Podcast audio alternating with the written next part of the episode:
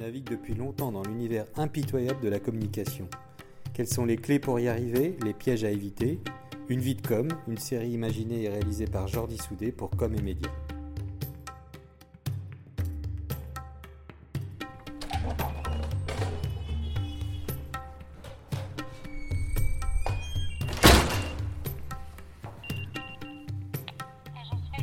Oui, bonjour, c'est Jordi Soudé de Com et Média.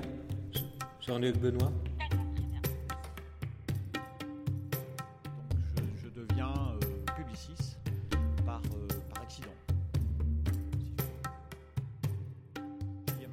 Prends un compas et regarde depuis Annecy quel est l'endroit le plus loin où on pourrait aller en France.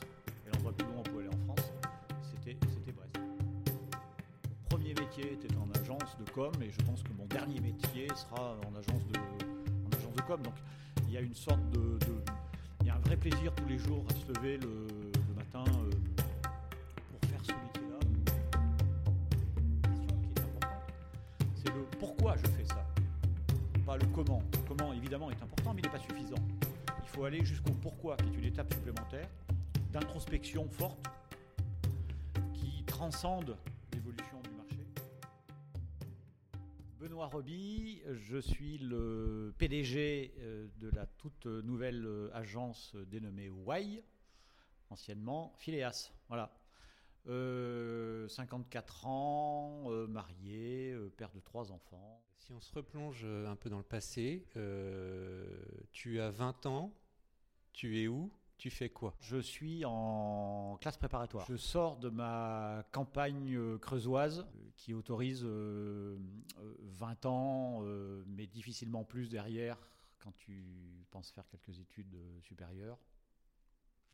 Donc euh, classe préparatoire euh, avant euh, d'intégrer finalement un parcours assez classique en termes de formation, c'est-à-dire une école de commerce à Paris. et, et à l'époque, c'est quoi les envies du jeune Benoît Roby? C'est quoi le, le parcours qu'il imagine? Bah, c'est- pas évident. hein. À l'époque, j'imagine pas forcément grand-chose. hein. J'imagine quitter la Creuse.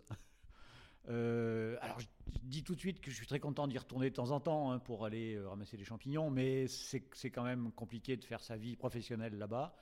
Euh, donc, la première des envies, c'est de découvrir, avant de découvrir le monde, qui est une passion qui viendra plus tard, c'est de découvrir un peu la capitale.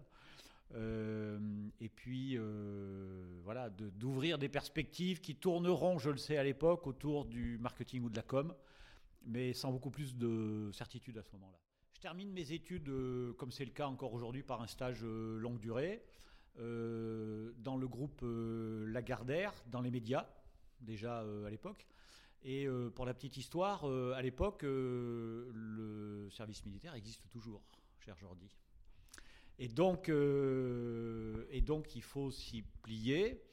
Ça me fait vraiment chier de repartir, euh, je sais pas où, dans un trou en France, faire mon service euh, militaire. Euh, et donc je cherche une, euh, cherche une solution pour faire un service civil, l'équivalent d'un VIE aujourd'hui. Et je négocie. alors il y a deux possibilités hein, pour la petite histoire à l'époque service en entreprise ou en administration. Je vais faire court. Et donc, pour avoir plus de chance, je garde les deux hypothèses ouvertes. Je négocie avec le groupe Lagardère, chez qui je fais mon stage, euh, pour aller faire un stage euh, à Londres, ouvrir une, euh, une filiale, un truc absolument génial. Et en même temps, je négocie le fait de pouvoir avoir un poste en administration. Donc, c'est grosso modo dans les postes dans les ambassades à l'étranger. Ce qui peut aussi être sympa, sous réserve que ce soit un pays intéressant. Et donc, on te demande une liste au début. Alors moi, première chose, l'Australie, évidemment, c'est le truc qui m'intéresse, partir le plus loin possible euh, à ce moment-là. Et, euh, là, je pense... Donc, je négocie les deux, sauf que, contrairement à ce qui était prévu, je reçois la réponse de l'administration avant qui me dit, euh, vous avez, on vous a retenu, on a un poste. Et j'ai pas eu le temps de finir ma négociation à côté. Et si jamais je refusais la première proposition et que j'ai pas sûr d'avoir la deuxième, tout tombait à l'eau. J'accepte la première proposition, sauf que de partir à Sydney, je pars à Bruxelles. Donc, un peu de déception, évidemment. Dans le genre exotique, euh, on peut faire mieux. Euh, mais rétrospectivement, si tu veux, euh, j'en garde un excellent souvenir, ne serait-ce que parce que j'ai ramené de la Belgique ma femme. Rien à voir avec la com, un poste en ambassade, attaché commercial, donc une représentation. Euh, tu vois l'enjeu du truc, euh, aider les entreprises françaises à essayer de s'implanter en Belgique, ce qui est quand même pas facile. Euh, mais au-delà de ça, encore une fois, une, une super, une super expérience. Et puis la suite, c'est Paris. J'avais un poste qui m'attendait en agence, de par mes relations. Pour- Pourquoi qui t'attendait? Parce que ça, ça, se- ça se fait plus, ça. Non, ça se fait plus aujourd'hui, hein, mais à l'époque ça se faisait. J'avais effectivement, euh, j'avais un poste qui m'attendait, j'avais des, des relations, euh, une amie en l'occurrence qui avait commencé un an avant moi, parce que un an et demi avant moi, moi j'avais fait ce saut par Bruxelles, euh, et qui m'a dit dès que tu rentres sur, sur Paris, il y a une place qui t'attend. Donc je suis revenu sur Paris, ça s'est fait naturellement, et ce premier poste, c'était un poste de chef de projet en agence de com. Une agence qui s'appelait Géodis qui était une petite agence en face des Halles. Euh, et donc j'ai fait les débuts euh, dans, ce, dans ce métier, dans cette, euh, cette agence-là. Ça dure deux ans, en l'occurrence, parce que au bout d'un moment, Paris étant Paris, un Creusois étant un Creusois, le besoin de retrouver un peu de, de- d'espace et de qualité de vie fait qu'on regarde un peu ce qui, ce qui est possible de faire dans ce métier-là, puisque j'étais vraiment rentré dedans à ce moment-là, ailleurs qu'à Paris. Et là, euh, en ayant cherché à peu près euh, trois jours et demi, je trouve un poste qui est à Annecy, dans une très belle agence à l'époque qui s'appelait Apache. Plus de 50 personnes, au milieu des montagnes, avec quelques beaux budgets euh, dans la région Rhône-Alpes. C'était plutôt tentant. La perspective de pouvoir aller faire un peu de ski entre midi et deux au-dessus du lac ou de profiter des eaux euh, bleues du lac entre midi et deux euh, l'été, euh, c'était plutôt sympa. C'est le, même métier, mais fait dans un contexte avec un peu plus de responsabilité, déjà, des budgets assez sympas, locaux, mais d'envergure nationale. Et puis, et puis un- une qualité de vie. en tout- quand tu penses à avoir des enfants, cette question de quitter Paris, elle est immédiate. Quoi. Et donc, effectivement, ben, dans la foulée, très vite, mariage, enfant, et puis, euh, et puis la vie. Quoi. C'est la question que je pose à, ceux qui ont un peu plus de 40 ans. Euh, Est-ce que toi, tu estimes avoir vécu euh, euh, un peu l'âge d'or de- de- des agences euh, ou de la, de la pub, hein, comme on l'appelait à l'époque, plus que de la com? L'âge d'or de la pub, je pense, parce que je dis je pense que je ne l'ai pas vécu, elle se termine en 92.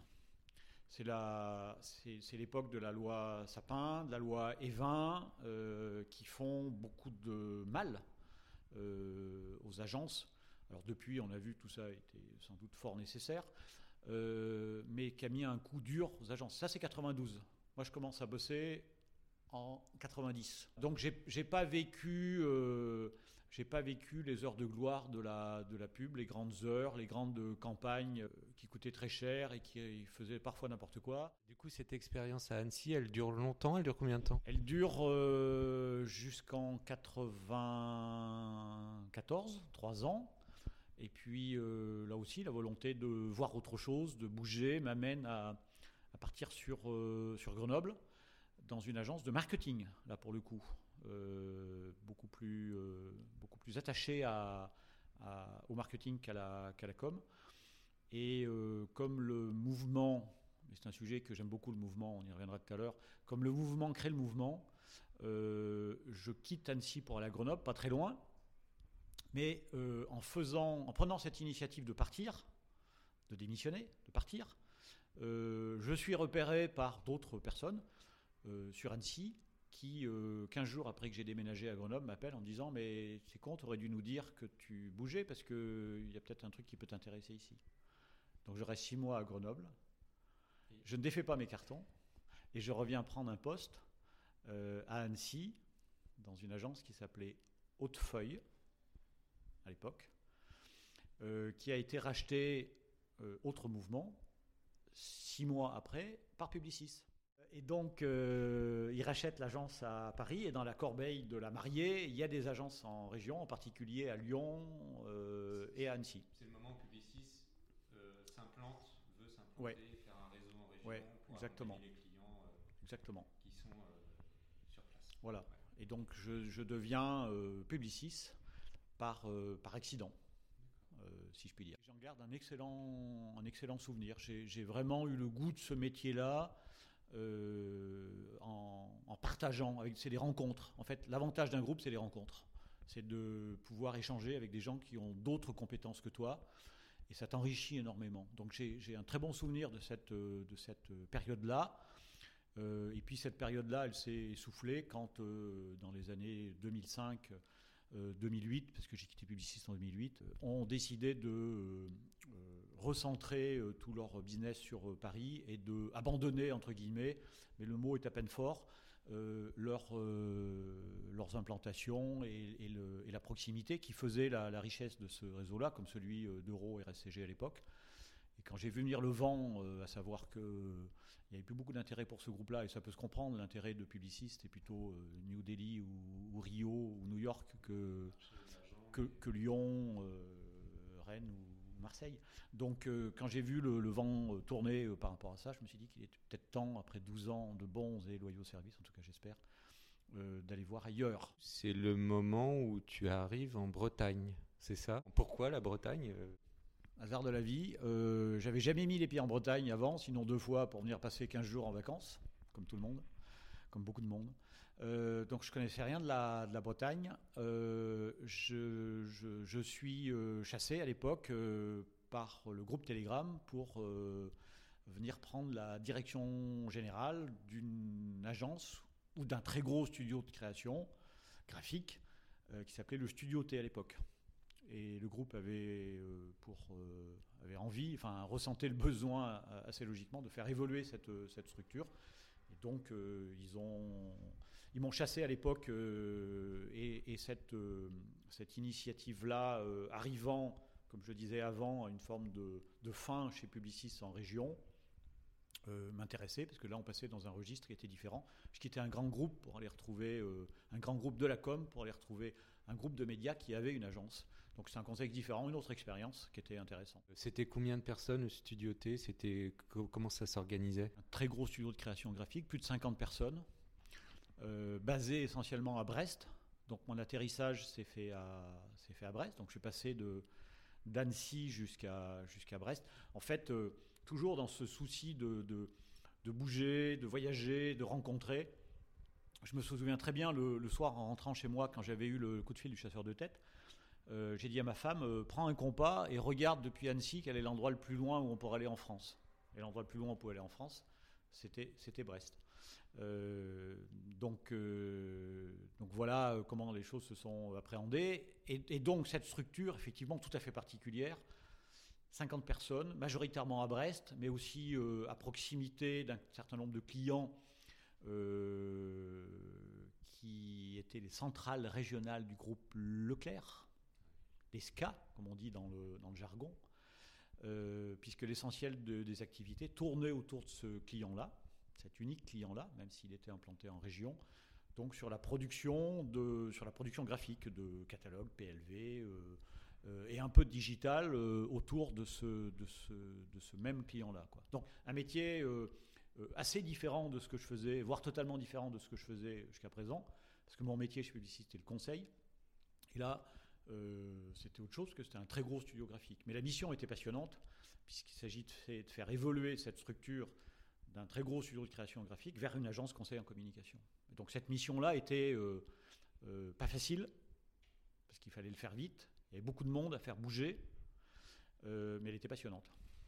donc tu as eu un, job un peu compliqué, c'est-à-dire de, de, faire évoluer cette grosse structure en une agence conseil. Donc il, fallu, il a fallu réduire les effectifs. il y a, des, plans de départ, etc. C'est pas Tu étais préparé à tout ça? Étais un peu tu savais que tu allais euh, faire ça? Euh, Oui, en, arrivant, je savais bien qu'il fallait faire bouger les choses, euh, les choses dans ce, dans ce sens-là et que ça passait par des plans de réorganisation. C'est, à la fois, c'était évident, ça n'en demeure pas moins compliqué à faire humainement. Hein, c'est pas un exercice agréable du tout. par contre, ça correspond à une mission, effectivement, qui avait pour objectif de, de sauver le, le soldat euh, studioté, euh, quand même, euh, in fine, parce que parce que c'était un, géant au pied d'argile, comme je le disais à l'époque. C'est-à-dire quand tu travailles pour pratiquement un seul client sur une seule activité, avec beaucoup de monde, à des coûts, puisque c'était des salaires intégrés, des, CDI. Quoi, hein. donc quand tu étais en concurrence avec des gens qui commençaient à sous-traiter en Roumanie ou au Vietnam, c'est sûr que c'était compliqué d'avancer. Donc c'était une absolue nécessité. C'en était pour autant pas moins difficile à faire. Est-ce que tu peux nous dire un petit peu à quel moment tu, on, te propose ou tu réfléchis à reprendre euh, la structure, euh, à devenir dirigeant? Enfin, tu étais déjà dirigeant plus ou moins, mais là, vraiment être propriétaire. Comment ça, comment ça se construit? C'est un métier qui demande euh, un investissement extrêmement important, à la fois en termes de temps, mais d'énergie, d'état d'esprit, de, etc. Et donc, ce qui justifie qu'il y ait beaucoup de monde dans ce métier qui, à un moment ou à un autre, se pose la question soit de se mettre à son compte, euh, soit de reprendre des structures, en tout cas euh, d'être un peu plus qu'un directeur euh, général, très heureux que j'étais à l'époque, mais un peu plus que ça pour être actionnaire. Donc forcément, tu te poses cette question-là à un moment ou à un autre. Il se trouve que cette question-là, elle faisait écho aussi une réflexion du, Télégramme qui ne voyait pas forcément l'avenir de cette structure-là d'un point de vue stratégique dans sa réorientation euh, autour du journal, son métier euh, principal, mais aussi son développement essentiellement sur euh, l'événementiel. Et donc l'agence était un poil anachronique finalement dans ce portefeuille-là. Donc les deux intérêts se sont rencontrés à ce moment-là pour basculer dans le côté, voilà, passer de, passer de directeur général à président directeur général. Pas de doute ou de, de peur quand il faut, il faut passer le, le cap? Non, non, parce que c'est euh, finalement une suite assez normale, assez logique. Et puis surtout parce que c'est un métier, euh, donc comme tu l'as compris, que j'ai fait. Euh, mon premier métier était en agence de com, et je pense que mon dernier métier sera en agence de, en agence de com. Donc il y a une sorte de, il y a un vrai plaisir tous les jours à se lever le, le matin pour faire ce métier-là. Euh, et pour faire ce métier-là sur ces différentes facettes, c'était une évolution euh, finalement très, très logique. Donc tu dis, euh, mon premier mon dernier métier, ça sera en agence de com. Tu, tu n'imagines pas faire autre chose d'une autre vie professionnelle bah, Je l'ai imaginé, figure-toi. Je l'ai imaginé plusieurs fois. et à chaque fois, le métier m'a rattrapé. Euh, parce que finalement, euh, tu vois, quand je suis parti de Paris, euh, c'était pour quitter Paris finalement, et j'aurais pu atterrir dans un autre métier que celui de la com, mais ça s'est fait comme ça. Ensuite, j'ai été chassé sur une mission que je trouvais être intéressante, donc je suis resté dans ce, milieu-là. Et ensuite, j'ai eu l'opportunité de, bouger, de faire bouger l'agence et de prendre plus de responsabilités, et je l'ai fait. Donc c'est des faits de vie, en fait, des, successions d'événements, de rencontres très souvent, euh, qui ont fait que je suis resté dans ce métier-là. J'aurais très bien pu, euh, deux ans après avoir commencé, euh, faire autre chose. Studio T devenu Phileas et aujourd'hui devient Y. tu peux nous expliquer Y, pourquoi tout ça? Ça vient du premier changement finalement Phileas 2012.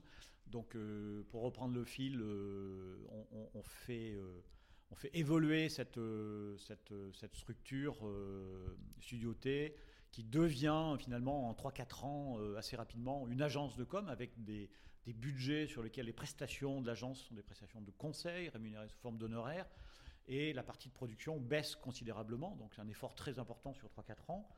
On matérialise ça par un changement de nom, euh, Phileas, euh, dans lequel tu verras encore mon goût du, voyage à travers le monde, à travers ce, nom-là, et la volonté, petit à petit, euh, porté par des convictions personnelles, mais aussi par l'évolution de ce métier, de, mettre dans nos prises de parole, pour nos clients, au service de nos clients, euh, le plus de sens possible.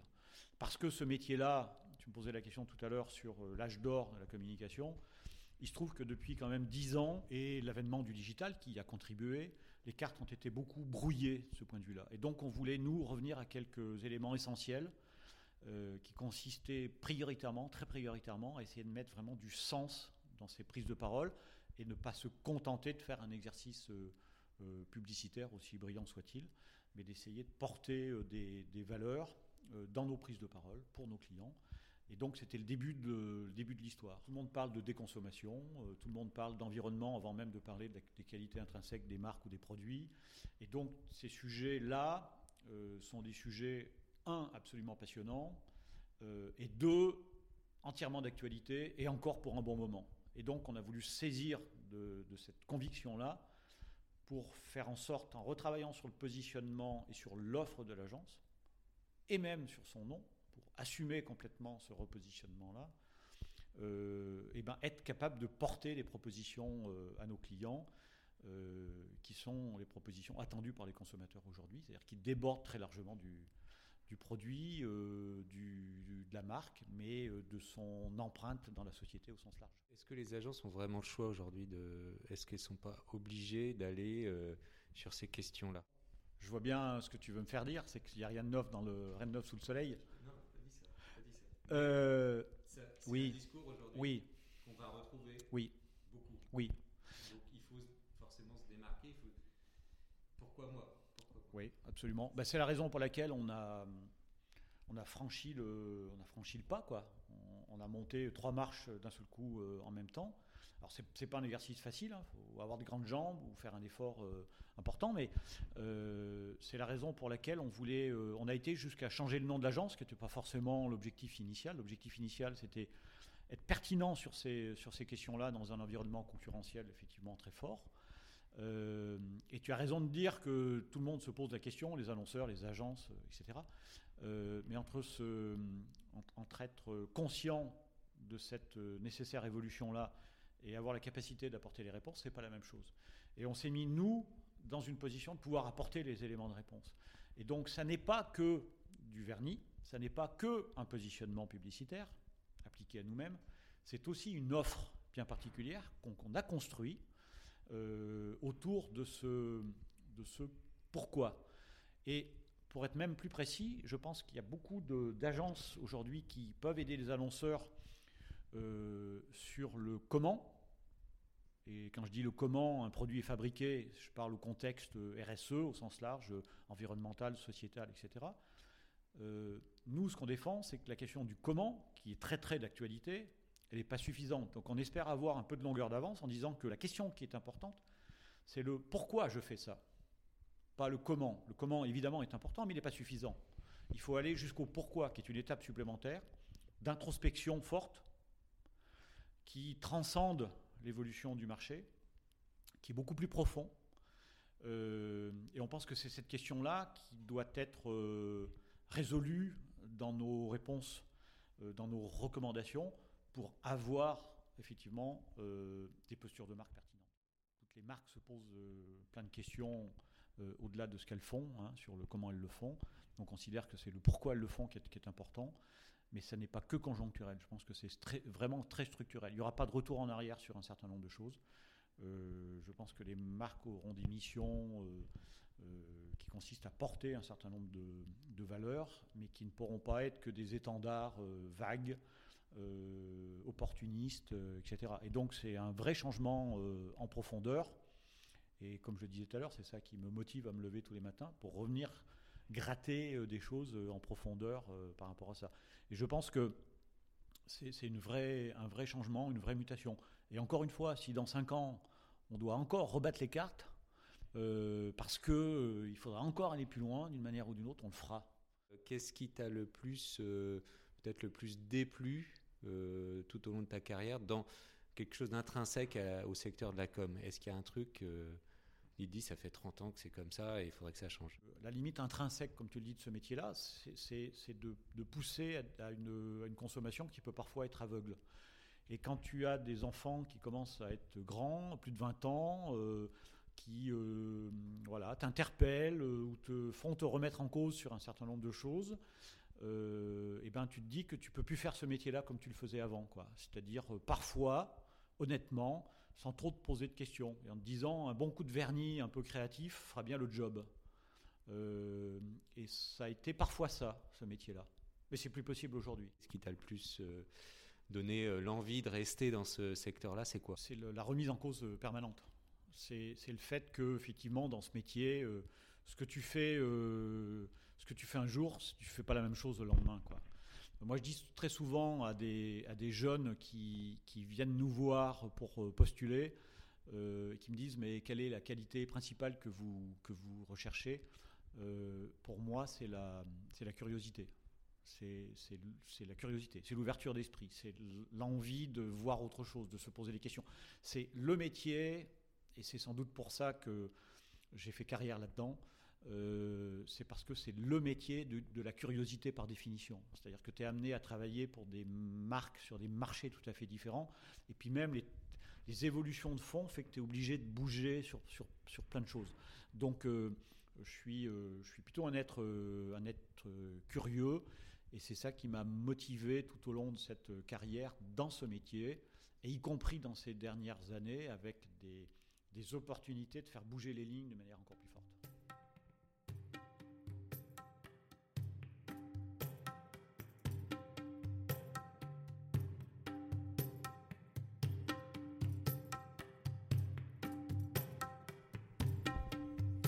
D'avoir écouté cet épisode d'une vie de com. On se retrouve très bientôt pour une nouvelle rencontre.